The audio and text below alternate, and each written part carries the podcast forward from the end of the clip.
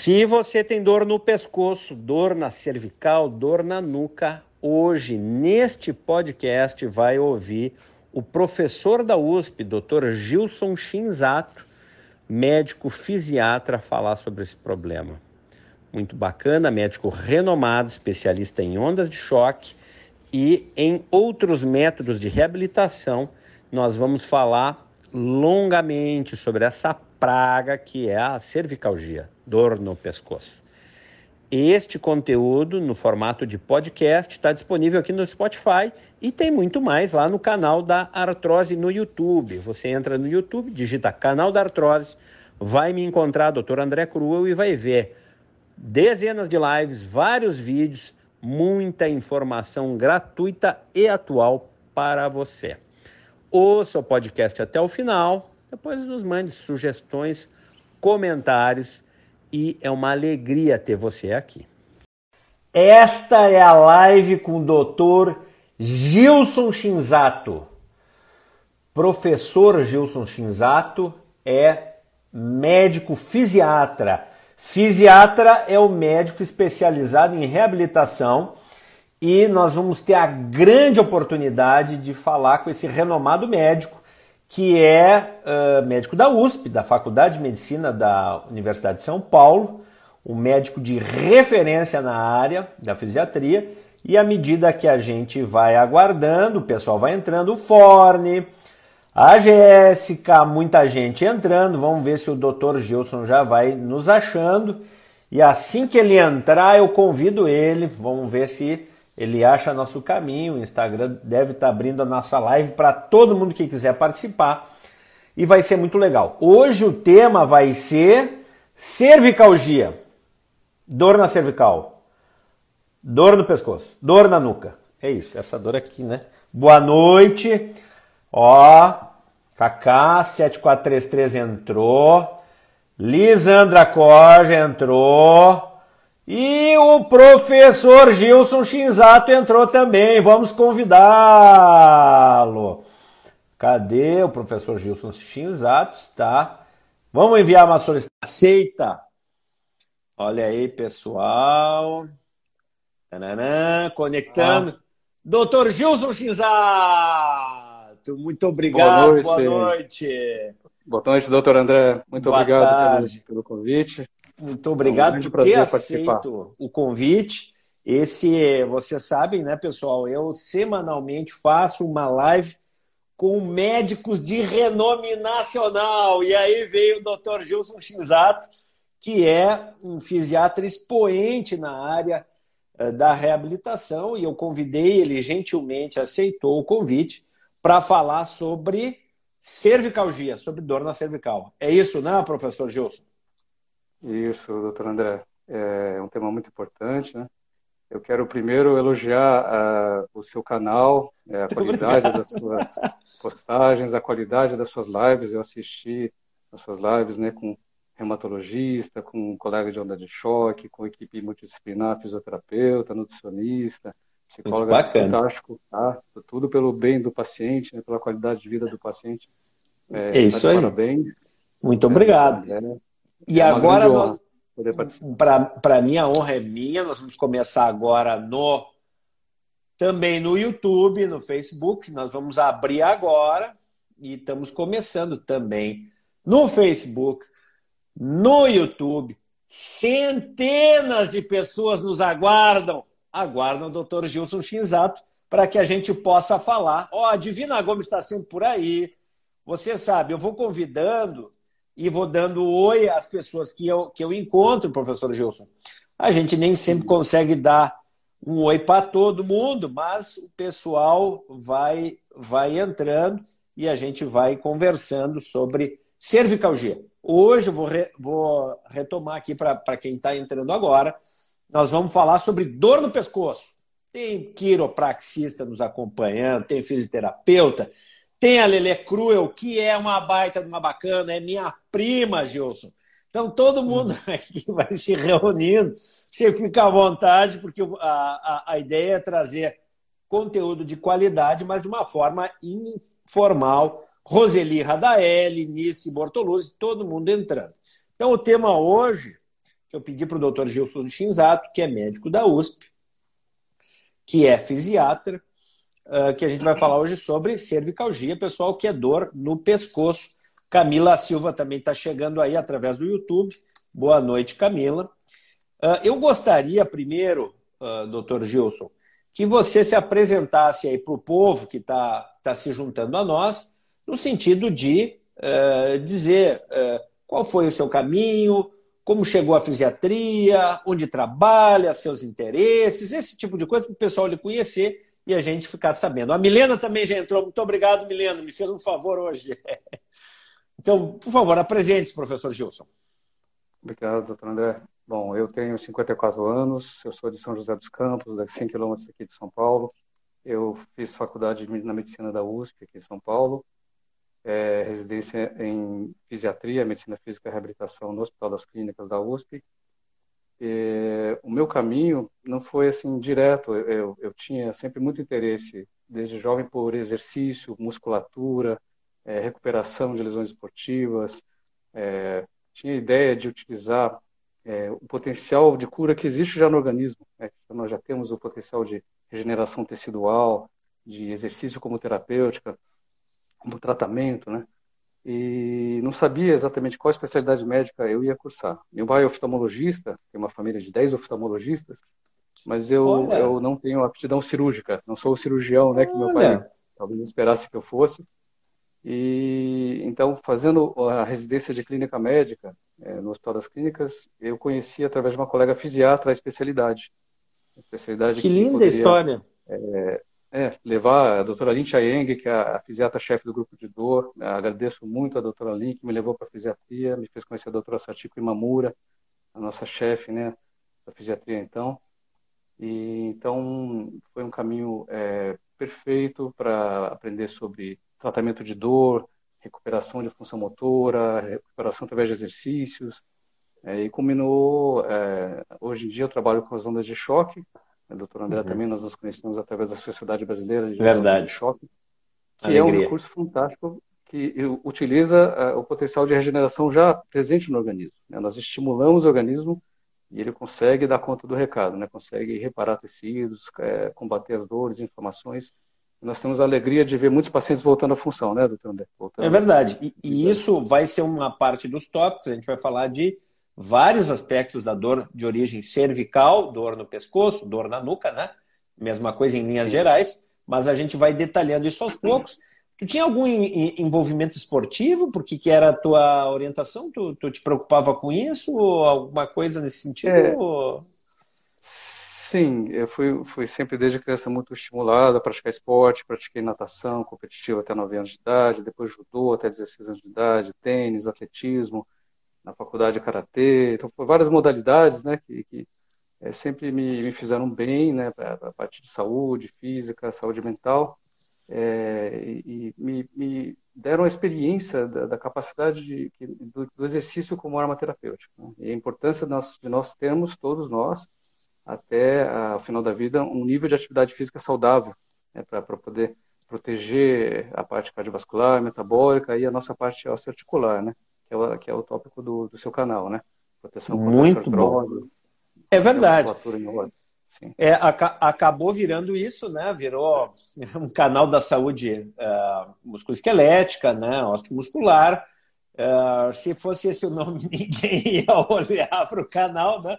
canal da saúde musculoesquelética, e aí a gente acabou virando o canal da artrose, que as pessoas mais prontamente se identificam né, com, com problemas articulares.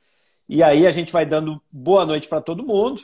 E uh, o que é importante a gente falar, então, que primeiro é uma honra, doutor Gilson é um médico muito ocupado, né? Da USP, do, do Hospital das Clínicas de São Paulo.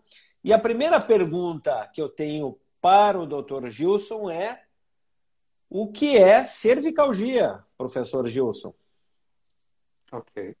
Então, cervicalgia seria o nome técnico da dor no pescoço, da dor no segmento do pescoço, que abrange também é, a conexão com o crânio, a região occipital, geralmente se expande para a região aqui das escápulas, na né, região em direção à região do ombro. Então, uma região anatômica muito importante, muito complexa, e várias estruturas podem doer ali. É, desde as estruturas profundas, né, a parte de raízes nervosas, a parte discal, né, a parte da coluna. Ah, mas o mais comum são as dores miofaciais, né, que é o nosso dia a dia, a contratura muscular, né, é, e que depois nós vamos falar, né, doutor André, existe uma, uma sincronização desses quadros miofaciais com os quadros inflamatórios muito comuns, os quadros inflamatórios no ombro, na escápula, até na articulação temporomandibular. Então vocês percebam que várias coisas podem doer, há várias síndromes clínicas, há, várias, há vários problemas que podem doer, nós vamos falar de alguns, e o doutor Shinzato nos disse assim: o mais comum é miofacial. Vocês sabiam disso? Já estão me colocando aqui, ó, surgimento de fissura anular e protrusão discal para a central esquerda. Alguém está lendo a sua ressonância para botar. Isso também vai poder causar sintoma, mas por estranho que pareça, não é isso que às vezes esteja causando sintoma. Às vezes é só uma demonstração de imagem, né, doutor Gilson? Sim, sim. É preciso tomar muito cuidado é, em determinar a causa da dor é, é, não só pela imagem, não só pelos métodos que são muito precisos hoje em dia, diagnóstico por imagem, mas o exame clínico do paciente, as características clínicas, né, a reprodução da dor durante o movimento, durante a palpação. E nós temos o recurso das ondas de choque que permite, durante o tratamento, reproduzir o padrão de dor. Muitas vezes nós estimulamos o tecido que está provocando aquela dor e o paciente reconhece imediatamente: essa é a minha dor. E na grande maioria das vezes não é lá no disco, não é no tecido é axial, né? É no tecido periférico, que é o mais comum, é, mais presente no dia a dia. Né? Ou seja, às vezes não é bem no meio da coluna, mas é em toda a musculatura que se liga nos tecidos, musculatura, tendões, fáscias, né? Que o povo já está começando a entender o que é. É por ali, às vezes, que a dor se irradia e não exatamente lá no disco, né? Às vezes é aquela é apenas uma imagem que é feita. Se você fizer uma, eu tenho 46 anos, se fizer uma uma ressonância da minha coluna vai dar alterado, provavelmente, né? Eu pratiquei esporte por muito tempo, nado hoje, fiz jiu-jitsu um tempo, provavelmente já tem alterações, mas não quer dizer que a dor que aconteça seja com essa causa, né? Ó, já falaram de bruxismo, se pode ter consequência na cervicalgia ou na hérnia cervical, a Eliane está perguntando ali no Facebook. Nós vamos chegar aí, pessoal, nós vamos chegar aí. E o Dr. Gilson, ele é chefe do ambulatório de ondas de choque. Por isso esse assunto recorre para nós. Nós vamos falar dessa experiência dele de onda de choque, que é uma coisa bem interessante. E ó, o pessoal já está te elogiando aqui, ó. Boa noite. Dr. Gilson é excelente. Eu concordo, por isso que ele é nosso convidado hoje à noite para falar. Um abraço aos conhecidos da Dona Vera, que eu vi passar ali, da doutora Mariana Passoni, doutor Daniel Pimentel. Um abraço a todos os colegas e conhecidos, pacientes, inclusive, que estão prestigiando é. aqui a live excelente do doutor André. Muito bem. É, sim, realmente e, falando, emendando nesse assunto, né, que você uhum. está dizendo, do, é, de tomar o cuidado, então, de fazer o diagnóstico correto do, da etiologia da dor. Acho que todo tratamento de sucesso envolve o diagnóstico preciso da origem da dor, é, para que o tratamento seja, seja bem sucedido. Não e, tem dúvida. Exatamente. E as estruturas e... musculares, as estruturas, é, as partes moles, a face, como o doutor André bem lembrou, estão sendo muito estudadas as faces hoje em dia. Todas essas estruturas podem gerar dor e uma dor que é muito incapacitante. É preciso desmistificar esse conceito de que a dor muscular é uma dor menor, que é uma dor que passa espontaneamente, ela é uma dor que é complexa, ela se auto-perpetua, né? ela se mantém e ela vai ampliando a área de dor e pode, pode é, gerar uma incapacidade muito grande. Mesmo uma contratura no grupo muscular do trapézio, dos escalenos, é, tem que ser bem examinada e bem tratada, né, doutor? Não tem dúvida. E às vezes isso que você, isso que ele está dizendo é muito, muito importante. Está dando muito eco aí, doutor Gilson? O, o, o que às vezes acontece é que esses grupos, essas contraturas musculares que ele falou, podem durar meses ou anos. Por isso que ele diz, ah, é só uma contratura. Mas como só uma contratura? Às vezes essa contratura está lá há muito tempo e precisa ser investigada e tratada. É por aí, né? Sim. É, e depois nós vamos falar também do diagnóstico, né, doutor André, por imagem. O diagnóstico eu já vou emendar os, os assuntos. Se, se, eu sair muito da linha, você, por favor, me, me traz de volta. Você é o convidado, você manda aqui hoje. Imagina. o diagnóstico da dor muscular, ou da dor miofascial, é, ele é basicamente por palpação, ativação muscular, alongamento, manobras de, de, movimentos que envolvem aqueles grupos musculares, ou durante o tratamento, o agulhamento, ou a aplicação de onda de choque, porque é, é difícil documentar essa dor muscular em imagem, né, doutor André? Estão surgindo agora modalidades de documentação com ultrassom e vibração, né, ultrassom e diapasão, ultrassom Verdade. e é, como chama-se, é aquele ultrassom é, com, com que usa a, a vibração igual do exame de mama, né, que o ponto gatilho, o ponto muscular ele se mexe menos, mas é difícil de diagnóstico por imagem, é difícil Sim. na ressonância, não aparece nos métodos convencionais, a termografia, né, às vezes mostra um gosto, gosto, Sim. acho que é uma é uma, uma arma na verdade, não é uma técnica tão nova assim, né? Ela tem se refinado ao longo do tempo, a ideia já é antiga. Acontece, pelo menos nas áreas de engenharia, a gente sabe que tem termografia há muitos anos, né? Mas eu acho que as câmeras e a, e a técnica de documentação tem melhorado, o entendimento tem melhorado, e aí você acaba tendo mais informações com a termografia. E a termografia pode falar de doenças miofaciais, pode falar até de fibromialgia, em alguns casos, né? E às vezes diferenciar de doenças neurológicas, neuropatias e das inflamações locais. Acho que é por aí, né, Gilson? Sim, sim. Mas basicamente, é, no dia a dia, né, de quem não tem a instrumentação, a diagnóstico é palpatório, palpatório e reproduzir o sintoma. É, e, então, e... o exame físico, pessoal, continua sendo essencial. Porque às vezes tem isso. Você tem uma imagem, no começo do nosso papo, alguém apareceu com uma imagem ali.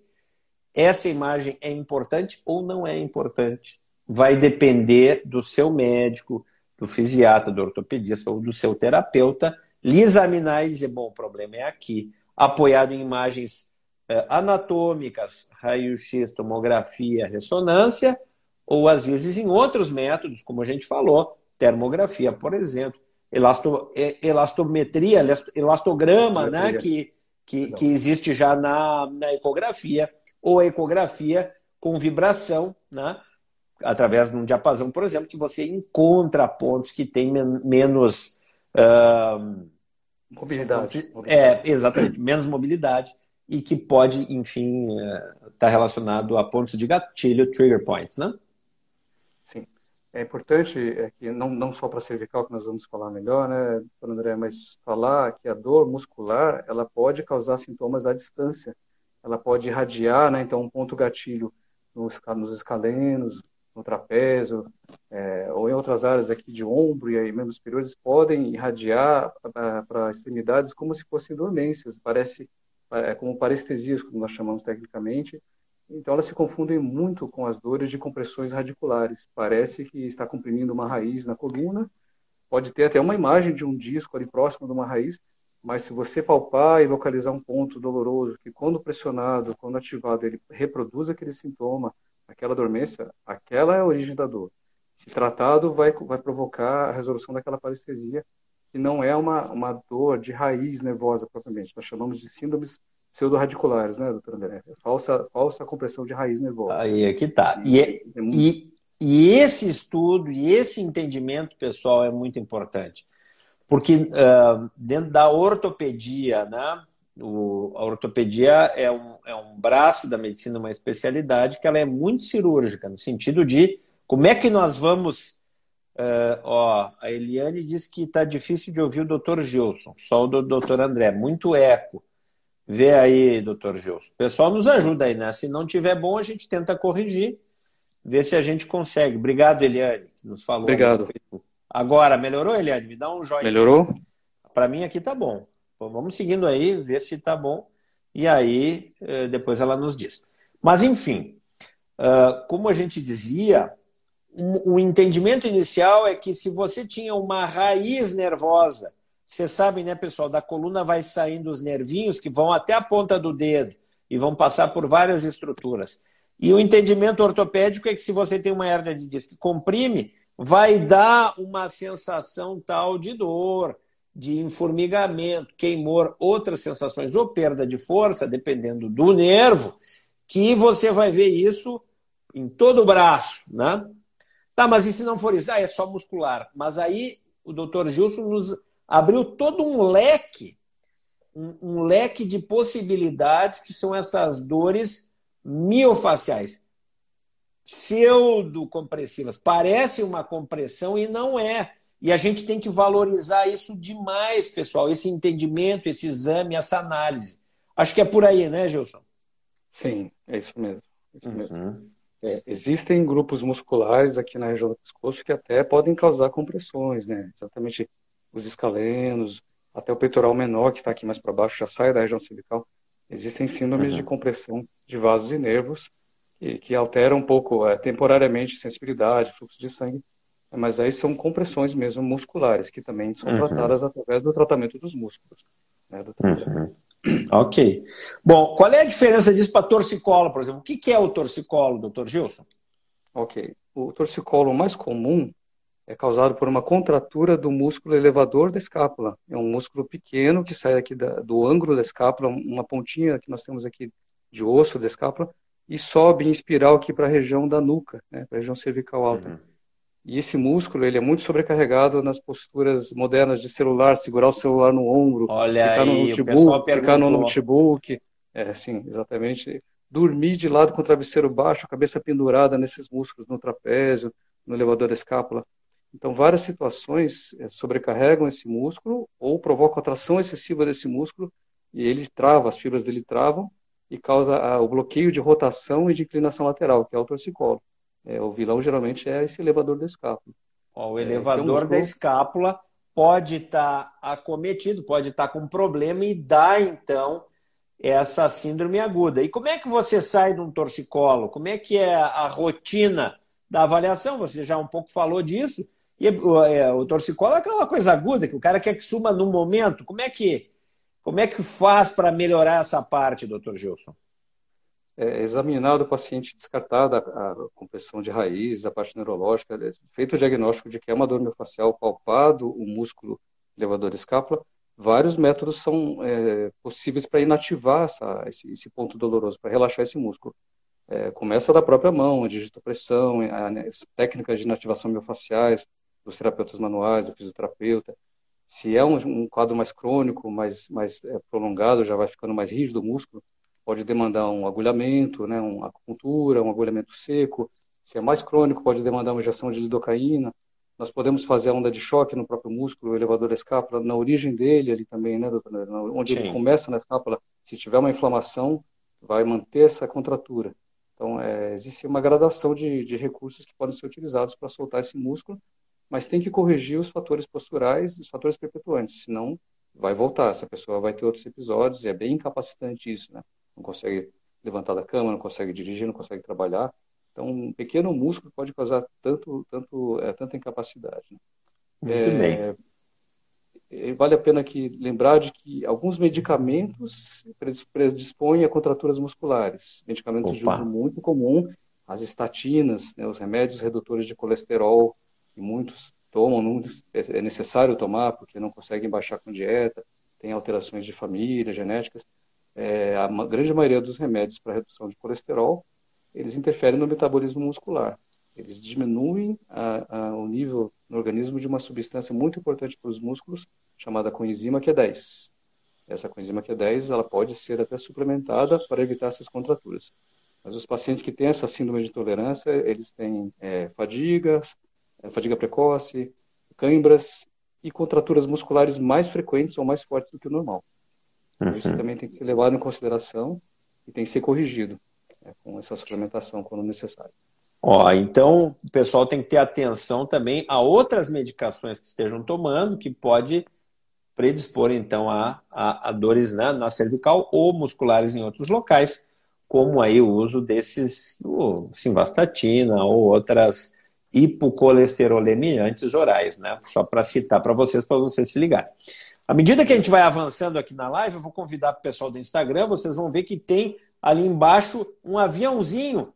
Vocês cliquem no aviãozinho e convidem outras pessoas que estejam, que não estejam nessa live. Eu estou fazendo isso agora. e você pode convidar até, enfim, 50 pessoas. Acho que se cada um convidar 49, tá bom, né, Gilson?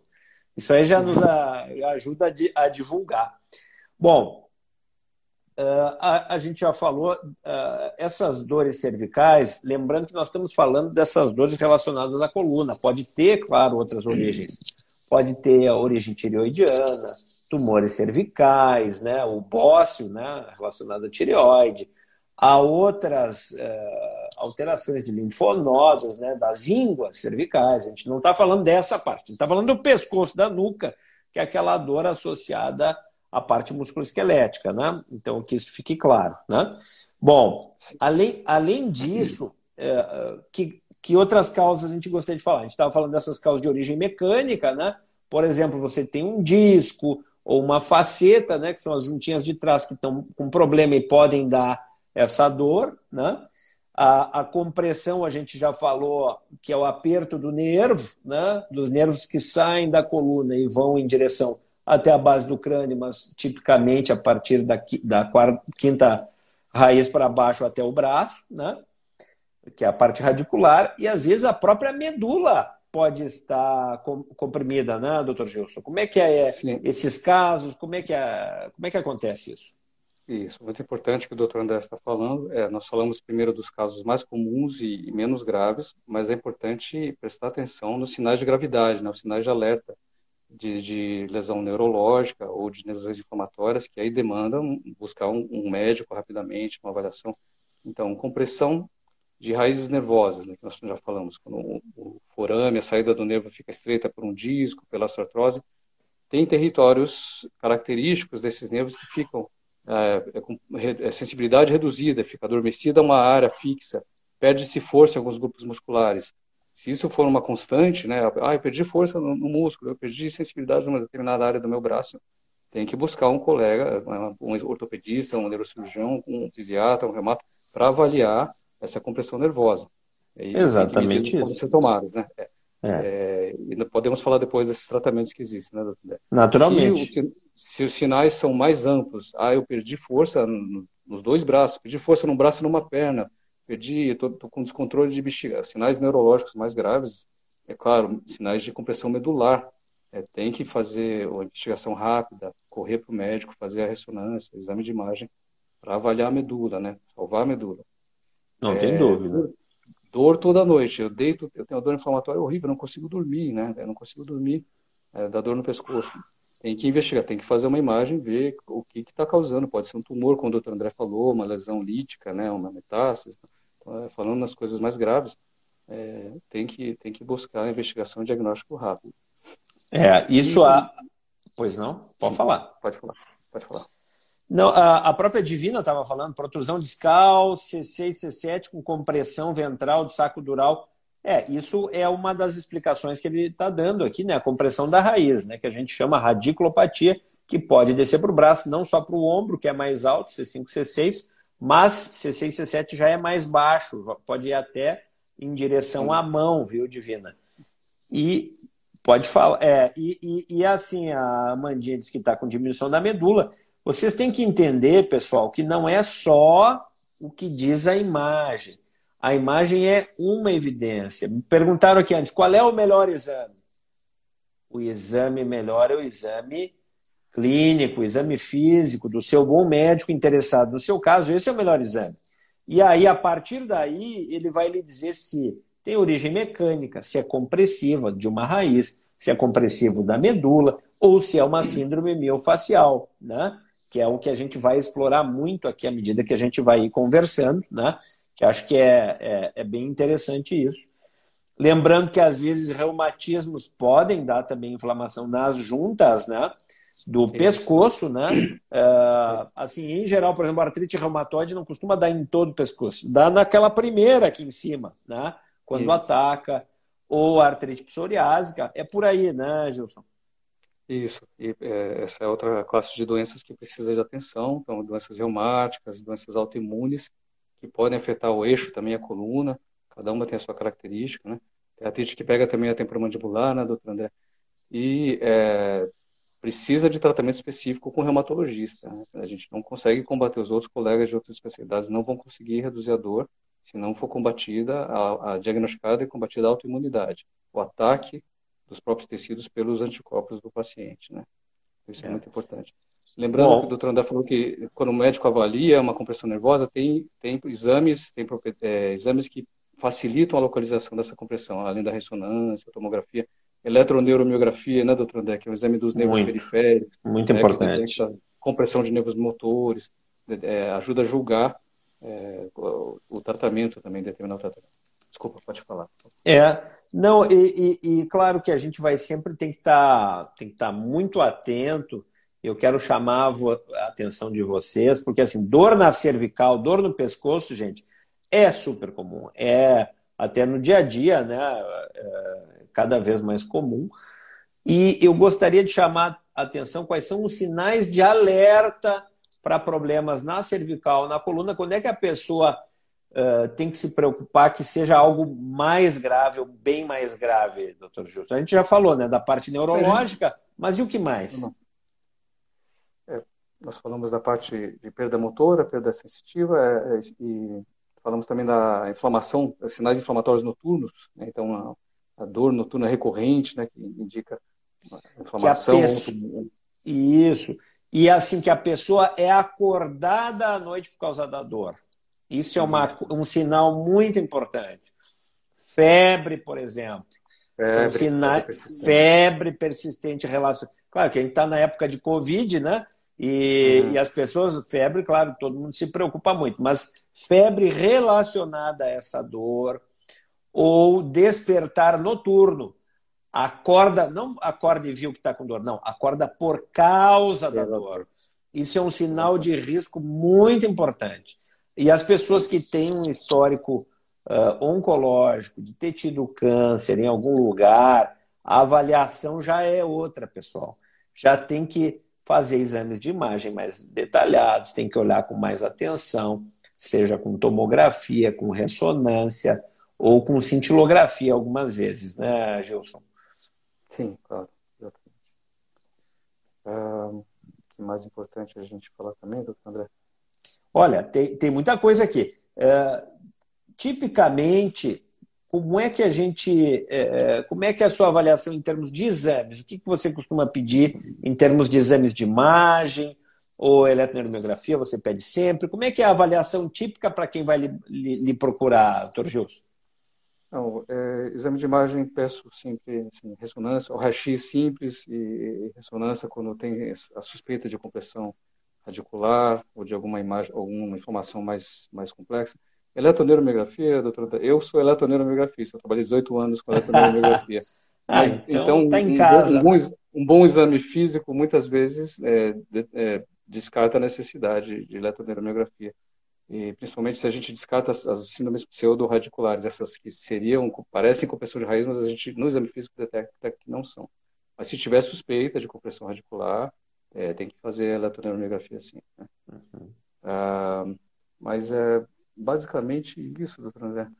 É, às vezes, é claro, tem pacientes que têm alterações posturais complexas, e que aí é escoliose, tem dismetria de membros, não dá para ficar só na cervical, você vai ter que estender, estender o exame de imagem para outros segmentos vertebrais, né, para você poder equilibrar aquele paciente. Né?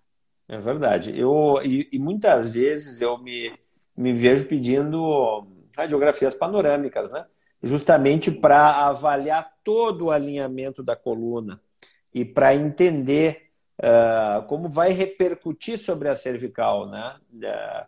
Uh, enfim, a coluna ela está encadeada, vocês sabem disso. A gente precisa entender de cima a baixo como é que vai.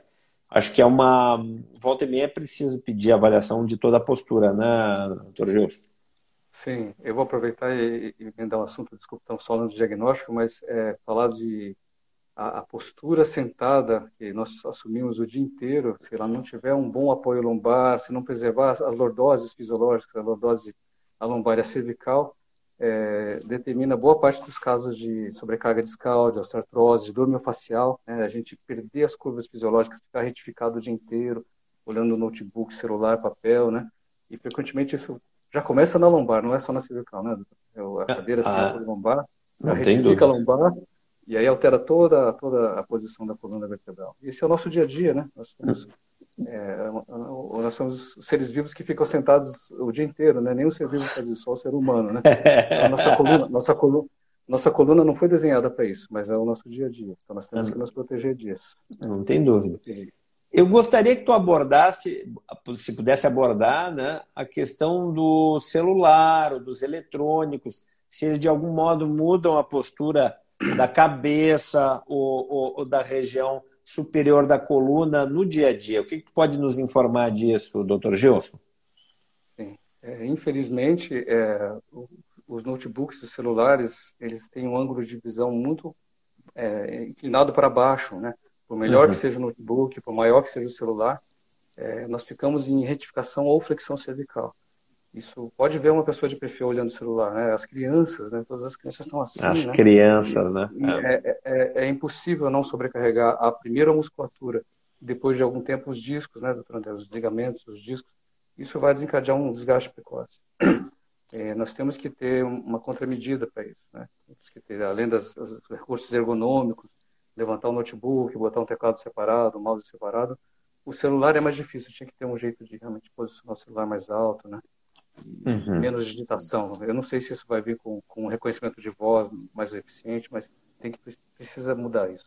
isso é ah, mundial, não tem né? dúvida, né? É, é, é, realmente é uma, é uma questão mundial e a gente vai ter que estar muito atento para as evoluções e para as implicações disso na, enfim, na saúde de toda a população. Isso a gente vai ver cada vez mais, né? E é, é uma coisa importante. Bom, quando a gente, a gente parte dessa, né, evolui na questão da avaliação, que a gente chama de diagnóstico, né, pessoal? Faz o exame físico, a história clínica, pede os exames que precisa. Já falamos de termografia, de eletroneurografia, de raio-x, de ressonância, de tomo, né? até cintilografia nos casos de suspeita de tumor, pode precisar. Bom, aí a gente realmente, conforme a causa, vai dizer qual é o tratamento, né? E aí a gente vai chegar então na, na terapêutica. Eu acho que muito muito vale falar, naquele começo a gente falou do, da parte miofacial, né? Como é que é tipicamente Sim. assim o, o, paciente que tem dor miofacial, como é que ele se apresenta, como é que é isso, doutor Gil? É, é importante que todos saibam que a, a dor miofacial cervical ela não vem isolada, né? Ela pode vir como torcicolo, como nós já falamos, mas as dores mais frequentes elas vêm acompanhadas de outros sintomas muito comuns, oh. como a cefaleia, a cefaleia, né? Cefaleia. Isso, aos, aos pontos gatilho, aos pontos musculares é, cervicais ou occipitais. Muitos pacientes têm náuseas, muitos oh. pacientes têm tontura, que é uma síndrome pseudovertiginosa, uma pseudolabirintite. E tontura, menor, viu? Oh. Isso, em percentual menor tem o tinnitus, é, que é o zumbido de ouvido, né? É zumbido.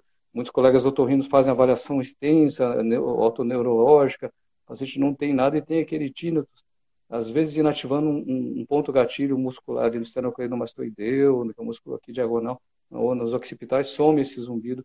Então, quatro sintomas ah, muito frequentes associados à cervicalgia: cefaleia, náuseas, tonturas e tínitos ou zumbido no ouvido. Tá? Olha só. Isso, Fantástico. Olha, isso acaba. Sim. É, não, e, e, eu acho é, muito interessante isso que foi, que foi dito, porque eu teve dois ou três pacientes que, agora, no passado recente, que melhoraram o zumbido depois de uma sessão de terapia por ondas de choque. Eu, eu, eu inclusive, uh, fiquei até com vergonha, resolvi não divulgar isso, porque daqui a pouco vão me procurar para tratar zumbido. Mas houve uma melhora tão grande, a pessoa voltou, né? enfim, tinha dor na cervical, mas o que incomodava era o zumbido. Aí eu fiz para tratar dor uh, cervical, melhorou o zumbido. Tu acha que isso é possível mesmo e acontece, Gilson? É possível, sim. É possível e, e confirma muito quando acontece isso que você, que você fez, trata isso sobre o zumbido. E às vezes, durante o tratamento de ondas de choque ou os outros tratamentos de estimulação, reproduz o sintoma durante o tratamento, né? É muito uhum. comum você estar tá tratando um ponto cervical, o paciente fala, eu estou sentindo dor de cabeça, doutor, aquela dor que me incomoda está aparecendo agora, o senhor está mexendo nesse ponto, então, isso já faz um diagnóstico. Né? E a dor, aí tratou o ponto, a dor de cabeça melhorou. Né? Então, é, esses pontos cervicais têm muita manifestação na cabeça, na parte cefálica. Né? Olha, quem está é... aqui presente tem, tem a chance de ter essa aula magnífica, de ver que tem sintomas associados. E uma vez durante um curso tu nos explicou também, né, doutor Gilson, que muitas vezes você trata a parte da uh, ATM, a articulação temporomandibular, para que haja alívio também. Como é que é esse recurso que você usa? Como é o teu entendimento sobre isso também, se tem relação com a dor cervical ou não? Como é que é? Ok. É, existe já um, um consenso né, na, nos profissionais que tratam a articulação temporomandibular, né, os dentistas, os bucomaxios, os fisioterapeutas, que ela tem interferência na, na, postura cervical e na dor cervical. A minha experiência é que o paciente que tem bruxismo ou trismo, que tem aquela mordida é, forte ou, ou ranger de dentes noturno, ele além de fazer a dor muscular na musculatura mastigatória, principalmente masséter e temporal, ele acaba inflamando a articulação temporomandibular pela sobrecarga contínua. Né?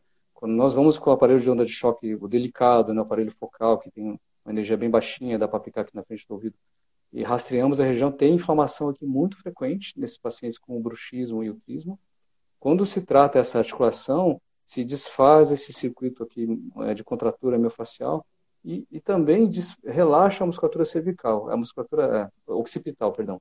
A musculatura occipital, ela tem uma sincronização com a musculatura mastigatória, ocorre uma retificação, uma anteriorização dessa musculatura é, quando tem essa disfunção de temporomandibular. Então, se for possível, avaliar a articulação temporomandibular, tratar em todos os pacientes com cervicalgia crônica, seria o ideal. Olha aí, ó. Olha a pérola que vocês acabaram aprendendo. Outra pérola hoje. Então é por isso que tem um desgaste na articulação? Não sei dizer, né? Que pergunta aí se Luizon, talvez, mas é que depende da avaliação com o seu médico e também com o dentista, que a gente está falando da, da temporomandibular. Uh, e me perguntaram aqui durante o dia algumas coisas, acho que a gente já pode desenrolar, né? É, que a pessoa disse assim: Olha, o, o, Leandro disse assim, não sinto dor, mas sempre sinto estralar a cervical. Isso é normal? Qual é a tua impressão, doutor Gilson? É, o estralar, a crepitação, né, o barulho de areia, geralmente já indica algum desgaste das interapofisárias, das cartilagens das pequenas articulações posteriores. É, e geralmente é, é, a pessoa que já tem alteração postural, que já tem essa retificação que nós falamos, né? muito retificado, perdeu a curva cervical, vai, vai sobrecarregando aquele, aquelas articulações, aqueles ligamentos, e é, frequentemente a pessoa tem esse, ouve esse ruído, esse atrito, né? Ou em quem teve um trauma, né, doutor? Teve um chicote cervical, acidente de carro, Sim. algum traumatismo, também pode ter essa agressão das cartilagens dos ligamentos. É, o barulho, às vezes, até se reduz um pouco com alguns tratamentos posturais, alongamento, mas geralmente ele não desaparece. Mas se não tiver dor, não tiver limitação, ele não é tão preocupante, né? É, dá para conviver com esse barulho.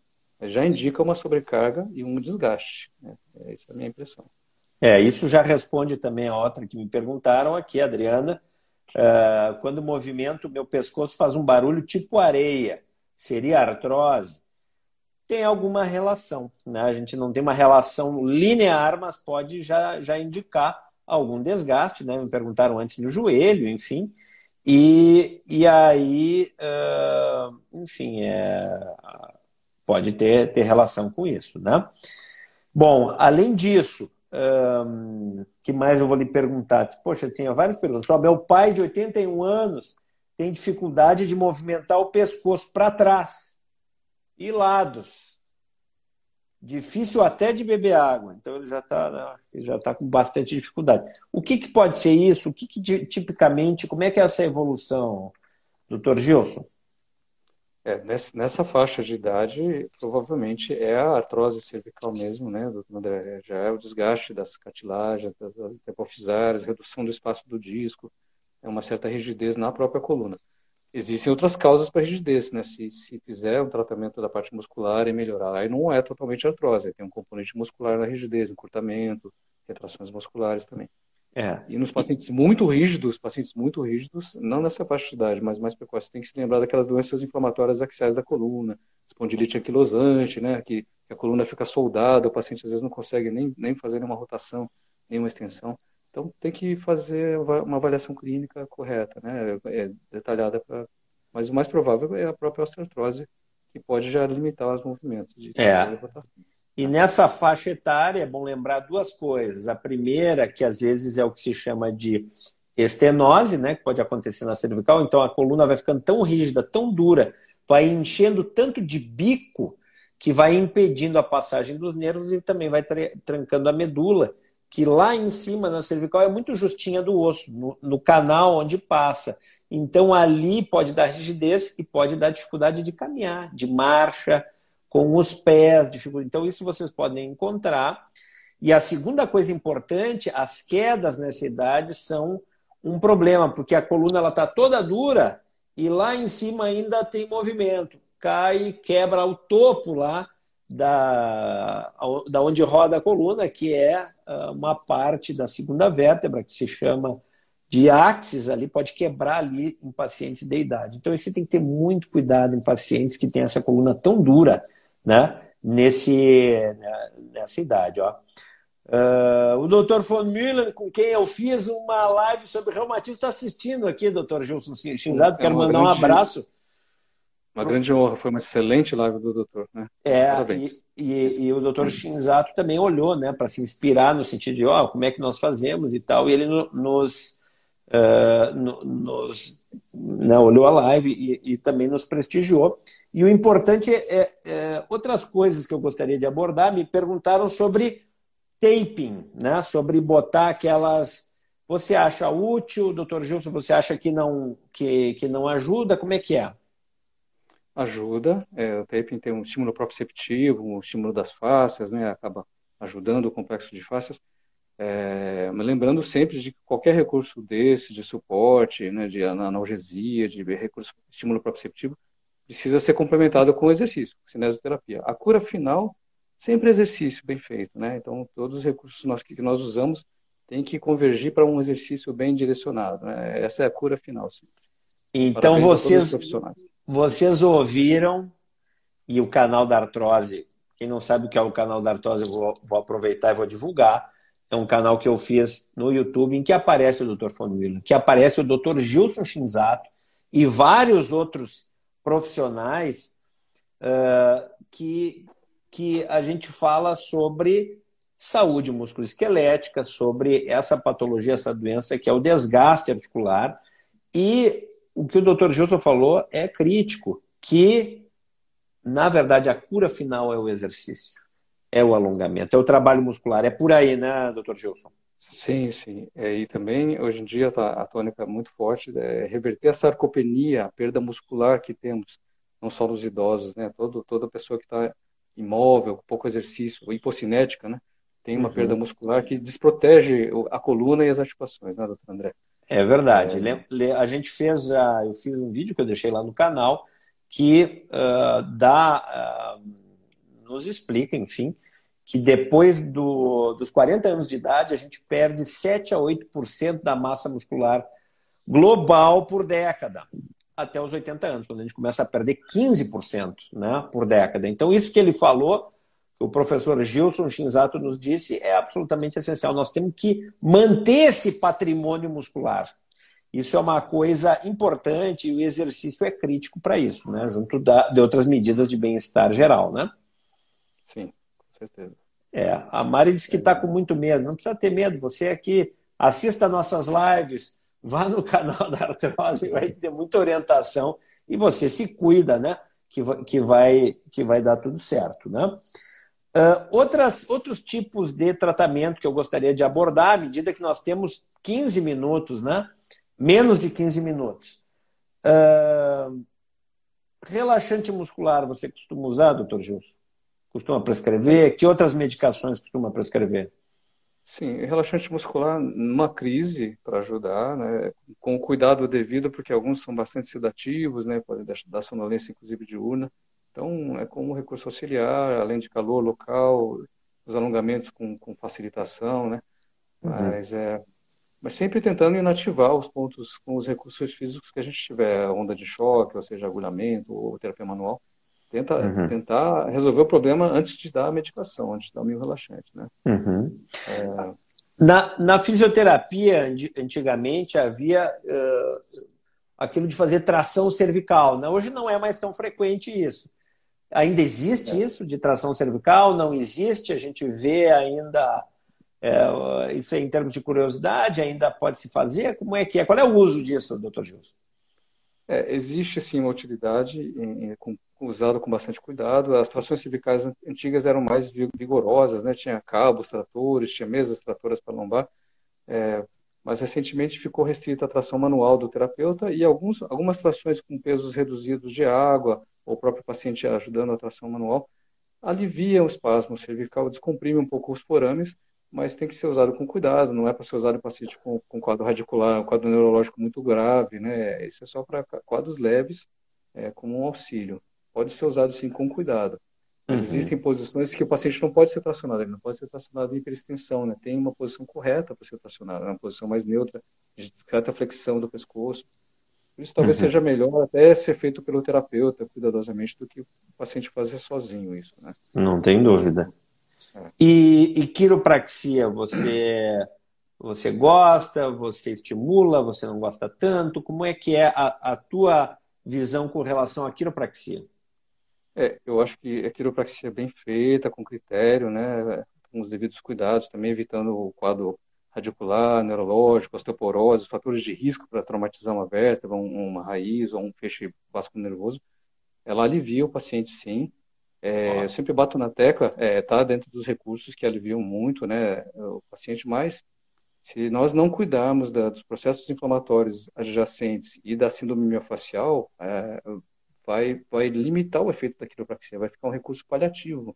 Então, Olha aí. Tudo, tudo faz parte de um conjunto que nós temos que tratar o paciente todo, todas as causas da dor. Né? Não, a gente não deve adotar só um método para o paciente. Né? É, é, é, nós temos, às vezes, a tendência a abraçar uma bandeira, né? É fechar a visão para o resto. Nós temos que ver o paciente como um todo e, e usar tudo que for melhor para ele. É, eu eu estou de completo acordo. Hoje recebi um feedback aí, um, né, uma avaliação de uma fisioterapeuta conhecida minha. Olha, que tem tantas uh, uh, uh, alternativas terapêuticas como onda de choque, como laser de alta intensidade que eu tenho usado com, com bons resultados que permitem daí a pessoa reabilitar, né? Ou daí a pessoa fazer quiropraxia com mais facilidade, ou osteopatia, Sim. né? Tu tem alguma experiência com osteopatia também, Gilson? É, eu trabalhei com alguns é, osteopatas, os resultados também são muito bons, né? É, é também, é, além de, do eixo, né? Pode abordar uma mais ampla, outras articulações também, mas eu bato na mesma tecla. sempre que é necessário essa visão de ir desarmando a, a, dor como um todo, né? Tratar a inflamação, tratar o miofascial, aí fazer os procedimentos de alívio e reabilitar com exercício. É exatamente isso que eu, que eu compreendo e advogo, é justamente isso. Temos que trabalhar em conjunto, né? O médico auxilia nas suas terapêuticas específicas, né? Daquilo que pode usar em termos de aparelhos, em, em, em termos de medicação, de avaliação, e aí vai, vai se cercar de quiropraxista, osteopata, fisioterapeuta, tudo que possa trazer alívio e depois a reabilitação é, é essencial, né? A parte muscular, o exercício e tudo mais, né? Sim, Uh, me conte assim, tu tens alguma experiência com laser de alta intensidade? Tu gosta, tu não gosta? Ainda não tive experiência, André. Ainda não uhum. tive experiência. Bom, Sobre, me conta então um pouco mais sobre ondas de choque, né? Como é que uh, tu tens um ambulatório, tu chefia né, o ambulatório da USP, tu me contaste, né? A gente já sabe. Uh, me conta como é que é essa experiência e como é que é a rotina e, e, e para que, que serve onda de choque na dor cervical? Sim. Onda de choque é, tem um campo muito amplo de, de, de atuação, porque é um recurso anti-inflamatório, é um recurso analgésico rápido, ele é mil relaxante, regenerativo, né, até um determinado grau de lesão Verdade. parcial de tendão, lesão parcial ligamentar. É, então, nós podemos é, tratar todo esse conjunto de fatores que perpetuam a dor cervical do paciente que nós falamos. Eu não tive tempo de falar ainda dos ombros, né? Desculpa, é, um, é uma fala, live poxa. sobre cervical, é uma live sobre fala. cervical. Tá, tem mas além da, isso, além da temporomandibular, que nós já falamos que é uma área que mantém o espasmo occipital, os pacientes que têm cervicalgia recorrente, não só na região cervical, mas na região periescapular, aquela dor periescapular horrível, não consegue expandir o tórax, mexer as escápulas. frequentemente eles têm é, focos inflamatórios na, na, inserção do manguito rotador, na inserção do infraespinhal, na inserção do supraespinhal e é, alguma pequena área inflamatória na própria escápula, na espinha da escápula. Se essas áreas não forem tratadas, vai voltar, vai recidivar o quadro miofascial. É aquele paciente que não sai dos consultórios de dor, né? Está sempre com é. dor no trapézio, dor no romboide, dor na musculatura cérvico-torácica. Sim. E não, e não, é só para dizer que eu vi hoje uma paciente com 27 anos, estava dois anos assim. Sim, é muito incapacitante, né? É muito sofrimento para pessoas jovens, como você falou, né? Então é, é, importante isso também. A onda de choque permite que nós, às vezes o paciente não tem diagnóstico de inflamação na parte do ombro ou da escápula e a aplicação do aparelho em dose energia baixa nessa região serve como um diagnóstico. Nós conseguimos localizar áreas inflamatórias pequenas, é, muito pouco evidentes em imagem e subclínicas às vezes. O paciente não vem com queixa de ombro, eu tenho dor no pescoço, mas tratando o foco inflamatório próximo ali em, em ombro e escápula ele fica sem a dor cervical. Você desarma aquele circuito miofascial ali. Então, tem que, tem que ter essa visão mais ampla do paciente com cervicalgia, né, para conseguir tirar ele desse sofrimento. Né? Isso é, é, muito prevalente, muito prevalente. É. E, e, inclusive, vocês vão ver isso toda hora. Pessoas que têm dor na cervical e dor no ombro. Lesão no manguito, Sim. artrose na cervical. Quem alguém aí tem? Alguém de vocês aí tem? Pode contar para nós. Cervical e ombro. É super comum. Olha ali quanto coraçãozinho cheio de gente com essa uhum. síndrome que ele acabou de descrever. Então, às vezes é aqui na TM, né? Temporomandibular, às vezes é no ombro, às vezes é em direção à paleta, né? Pessoal escapular aqui no Rio Grande do Sul a gente chama de paleta, e Sim. às vezes vai descendo até a metade ali da, da coluna dorsal, né? No meio das costas. Então, tudo isso é uma síndrome, ou, ou seja, há uh, sintomas que se juntam e se sobrepõem. Acho que é por aí, né, Gilson? Exatamente, exatamente. É, é isso. Os pacientes, os pacientes ensinaram a gente, né? Pacientes com, com dor de cabeça, 6, 10 anos, você trata o ombro, a dor de cabeça some. Que relação tem a dor de cabeça com o ombro? Tem, porque o ombro ativava a contratura muscular cervical que dava dor de cabeça. Né? Foram felizes observações né, que foram ensinando. Exato, e, é, e, eu contei aqui do zumbido que aconteceu e é um troço impressionante, né? À medida que nós temos cinco minutos, eu gostaria que tu contasse para nós sobre eh, agulhamento a seco, dry needling. É uma coisa que okay. você usa, que você gosta. Uh, conta para o pessoal o que, que é e, e, e, o que pode fazer e o que, que a onda de choque é igual, é diferente, como é que é? Tá bem. É, as técnicas de agulhamento elas são muito boas para dor muscular, a dor miofascial, seja agulhamento seco com agulha de acupuntura, que é o chamado dry needling, você insere a agulha nos, nos, pontos dolorosos e faz pequenas movimentações até soltar aqueles pontos. E existem técnicas de injeção de pequenas quantidades de anestésico, né? o bloqueio, né, bloqueio oh. Fischer, bloqueio anestésico do ponto muscular, quando é mais crônico, às vezes é necessário isso, porque só o agulhamento seco às vezes não é suficiente é, são excelentes para soltar a musculatura imediatamente, é, só que é, se não tratar a parte inflamatória, como nós acabamos de falar, eles não resolvem a parte inflamatória, eles resolvem a parte muscular, a parte miofacial. Mas são uhum. muito bons. Eu, eu, trabalhei muitos anos com a injeção de lidocaína, o bloqueio Fischer, né, antes de fazer as ondas de choque. Uhum. E você ainda faz ou não mais? Não acha preciso?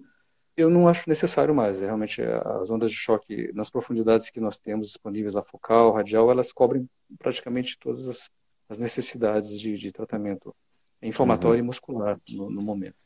Tu tens usado basicamente tecnologia focal. Na... Sim. Base... É, é, radial você não, não usa e não vê indicação maior. Não, uso, mas é, é menos, 80%, 90% é focal. É, é, mas existem tecidos bem superficiais que você tenta até a tecnologia focal, que é mais profunda, 5 centímetros, 3 centímetros, 1 centímetro e meio, às vezes não alivia, você só vai aliviar com radial. Então tem que hum. ter uma certa experimentação, uma certa experimentação ali durante o tratamento com o paciente. É, tem eu... áreas que a gente. Assim. E não, eu já, eu já vi isso acontecer, né? Em que em alguns pacientes ou algumas uh, síndromes clínicas o focal é melhor e outras o radial, por isso que eu, eu procuro ter ambos, né? Que é uma. Isso. Você tem que testar, não adianta, né? Vai ter que encontrar a melhora do paciente através da, da tentativa, né? E, e, e, e, da melhoria, conforme cada um, né? Eu, eu gostaria. Pode falar. tem um último testemunho, eu sei que a gente está sem tempo, né? tem a face ainda, a última camada entre músculo e pele, que, que é muito dolorosa, dá muita disfunção, está sendo muito estudada, e às vezes não pega com nenhum desses aplicadores, às vezes a terapia manual, um massajador, ou o aplicador radial menorzinho, que pega a face. E a face é muito importante também, tá? no tratamento da dor cervical e de todas as dores. Muito importante, vocês ouviram, uh, enfim, conhecimentos preciosos.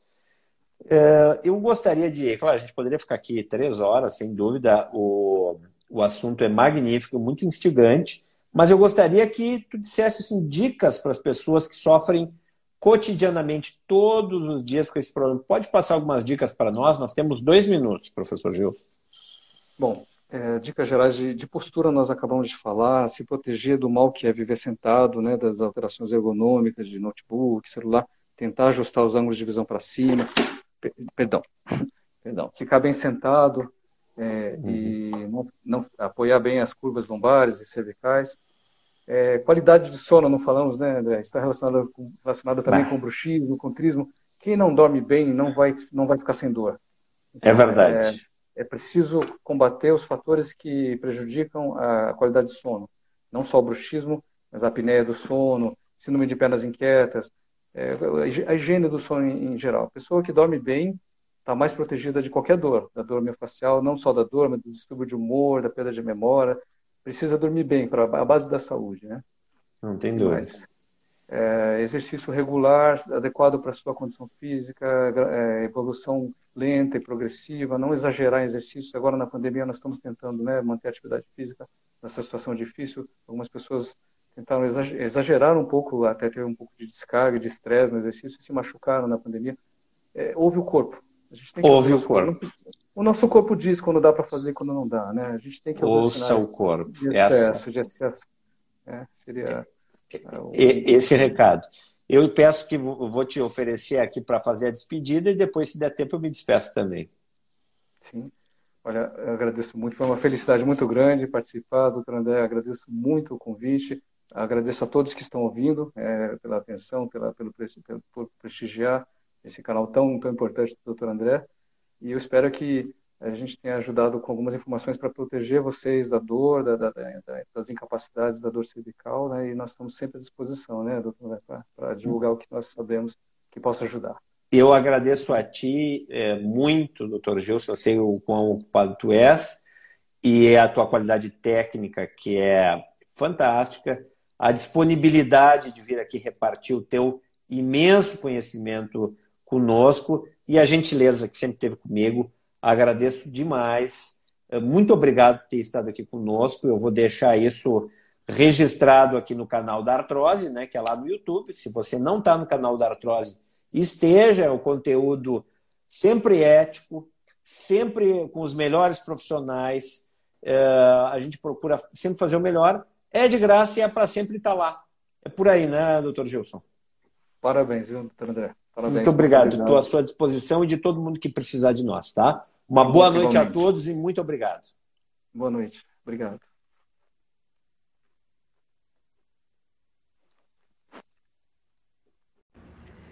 E aí, gostou do podcast? Podcast é baseado nas lives que nós fazemos no canal da Artrose. Você sabe onde é o canal da Artrose? Vou te contar. É no YouTube. Entre no YouTube, coloque canal da Artrose e inscreva-se. Lá vai estar todo o nosso conteúdo junto com essas lives. Tipicamente, nós fazemos as lives nas segundas-feiras, às 19h15. Mas, dependendo da disponibilidade da pessoa que está falando, nós fazemos em outros horários também. E deixamos tudo gravado lá e aqui, no Spotify, no iTunes, para deixar você ouvir quando estiver de boa, ou quando estiver viajando, ou quando estiver no carro, ou quando estiver com vontade. Um forte abraço e te espero no próximo podcast no canal da Artrose.